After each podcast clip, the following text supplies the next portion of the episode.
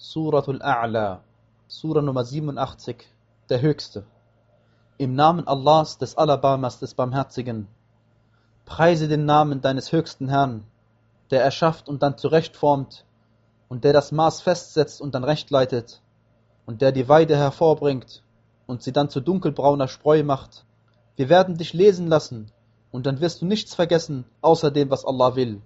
Er weiß ja, was laut vernehmbar geäußert wird und was verborgen bleibt. Und wir werden den Weg zum Leichteren leicht machen. So ermahne, wenn die Ermahnung nützt. Bedenken wird jemand, der gottesfürchtig ist. Meiden aber wird es der Unseligste, der dem größten Höllenfeuer ausgesetzt sein wird. Darin wird er hierauf weder sterben noch leben. Wohlergehen wird es jemandem, der sich läutert und des Namens seines Herrn gedenkt, so betet er. Nein, vielmehr zieht ihr das diesseitige Leben vor, während das Jenseits besser und beständiger ist.